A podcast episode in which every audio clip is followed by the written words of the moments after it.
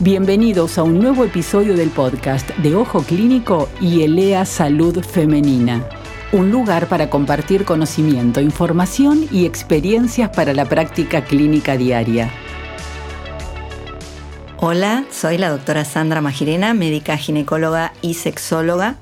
Trabajo en el Hospital Teodoro Álvarez coordinando grupo de mujeres víctimas de violencia y pertenezco a la comisión directiva de la Sociedad Argentina de Ginecología Infanto Juvenil. En este podcast vamos a hablar sobre sequedad vaginal. Ya hablamos en otro podcast acerca de cómo es la sexualidad después de la menopausia. Y hay un punto muy importante que me gustaría eh, explayarme con más detalle, que es qué pasa a nivel de los tejidos vulvovaginales una vez que se retiran los estrógenos como consecuencia de la menopausia. Todos sabemos que ese epitelio es un epitelio que tiene una capa, de, un epitelio estratificado de células planas, que tienen una respuesta muy directa con lo que es el impronta y el impacto hormonal. Debajo de ese epitelio tenemos el tejido conectivo y debajo del tejido conectivo de la vagina hay una intensa red vascular que es protagonista muy importante a la hora de la fase congestiva de la respuesta sexual.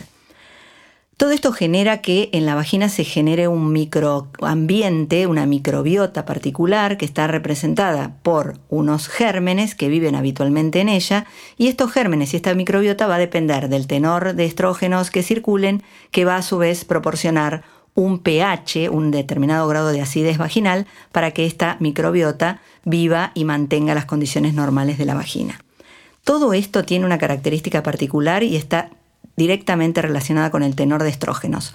Cuando los estrógenos bajan producto de la menopausia, el epitelio estratificado se adelgaza, el tejido conectivo debajo del epitelio pierde eh, turgencia, la red vascular disminuye, se va atrofiando, el pH y la osmolaridad de la vagina cambian, suben, la flora habitual desaparece y cambia y eso va a generar modificaciones físicas y modificaciones de respuesta a nivel vulvo-vaginal. Esto es lo que ocurre cuando se va a producir la respuesta sexual. En el momento que la mujer empieza la fase excitatoria, que muchas veces ni siquiera la tiene en conciencia, la respuesta sexual de la mujer tiene la particularidad, a diferencia de la del hombre, que la mujer puede iniciar su fase de excitación sin tener conciencia de que se está excitando. Si una mujer no necesita tener deseo sexual o ganas de. Si los estímulos, el entorno y lo que está recibiendo de su contexto es motivacional y saludable y la excita, ella va a empezar a tener modificaciones a nivel vulvovaginal, eso va a disparar una serie de respuestas neurofisiológicas que harán que aparezcan las ganas de. Y si finalmente el encuentro o el momento transitado sexual es satisfactorio, probablemente tienda a repetirlo. Entonces, aclaro todo esto porque la fase excitatoria es muy importante a la hora de la respuesta sexual. Entonces, una mujer que no tiene estrógenos y que está en la fase menopáusica, es probable que todo este periodo en el cual la vagina se tiene que congestionar, es decir, tiene que llegar mucha sangre a esos vasos que ya están eh, disminuidos de calibre tiene que eh, juntar agua y sustancia líquida en esa superficie, es decir, la osmolaridad tiene que aumentar para que ese líquido trasude y humedezca la vagina, le va a llevar mucho más tiempo que en una mujer que tiene actividad estrogénica. Entonces, sí o sí va a ocurrir en algún momento del proceso de la posmenopausia este fenómeno que se lo llamaba antes atrofia vaginal, un nombre horrible, ponerle ese nombre a, este proceso fisiológico y natural, y hoy lo llamamos síndrome genito-urinario. ¿Por qué? Porque afecta a la vagina y a la parte posterior de la, de la uretra y de la vejiga. Por lo tanto, se pueden asociar síntomas relacionados a la sequedad vaginal que sean exclusivos de la relación sexual o de la vagina, pero también se pueden asociar a síntomas urinarios.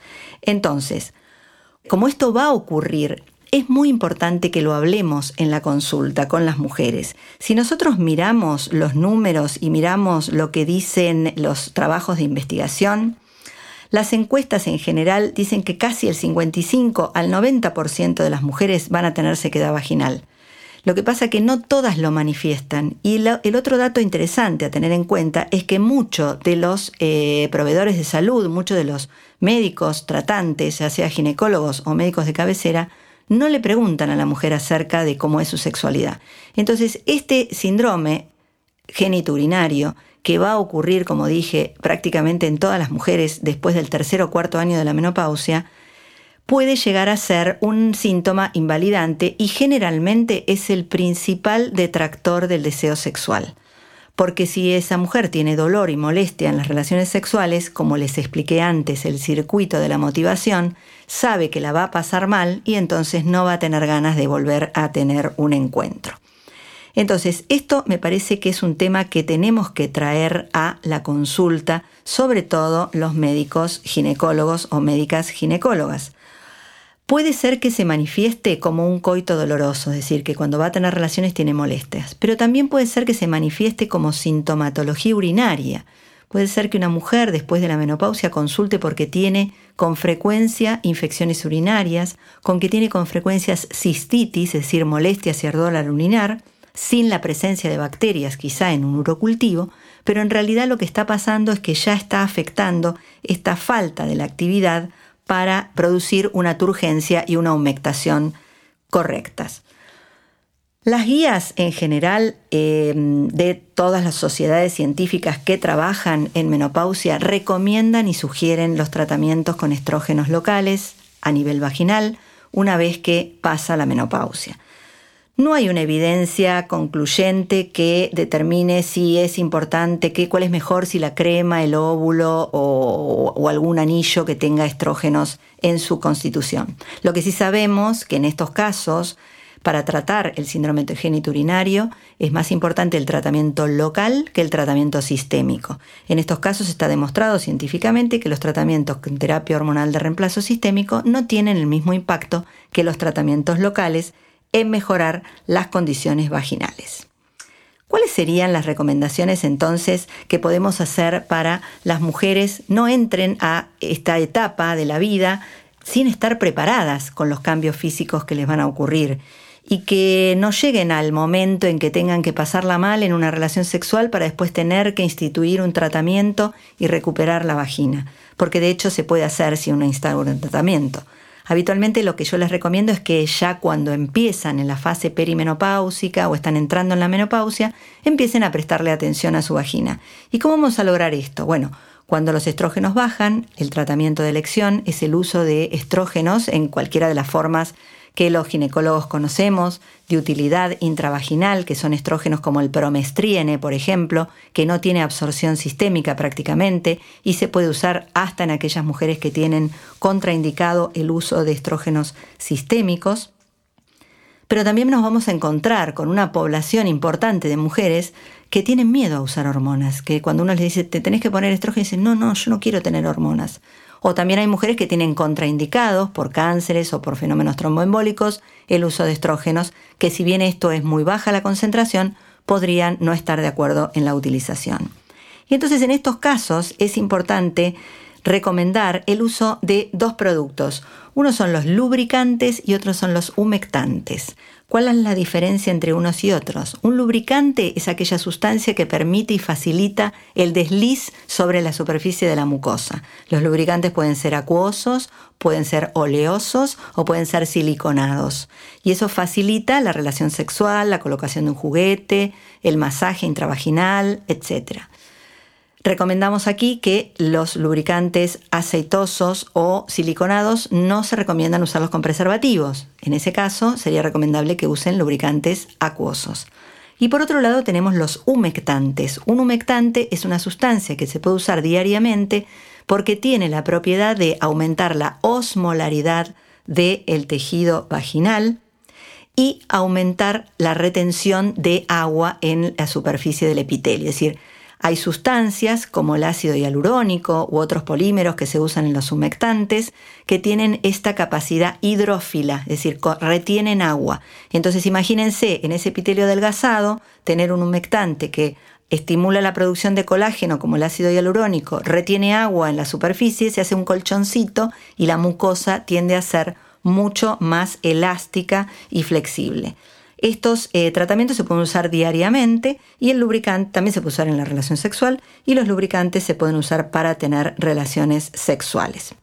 Es muy importante que cuando vayas a comprar o el médico recomiende un lubricante o un humectante, revisen el packaging y traten de ver aquellos que no tengan parabenos o sustancias que puedan ser tóxicas o disruptoras endocrinas para uso intravaginal. Pero eso, bueno, todos los ginecólogos y ginecólogas estamos alertados del tema.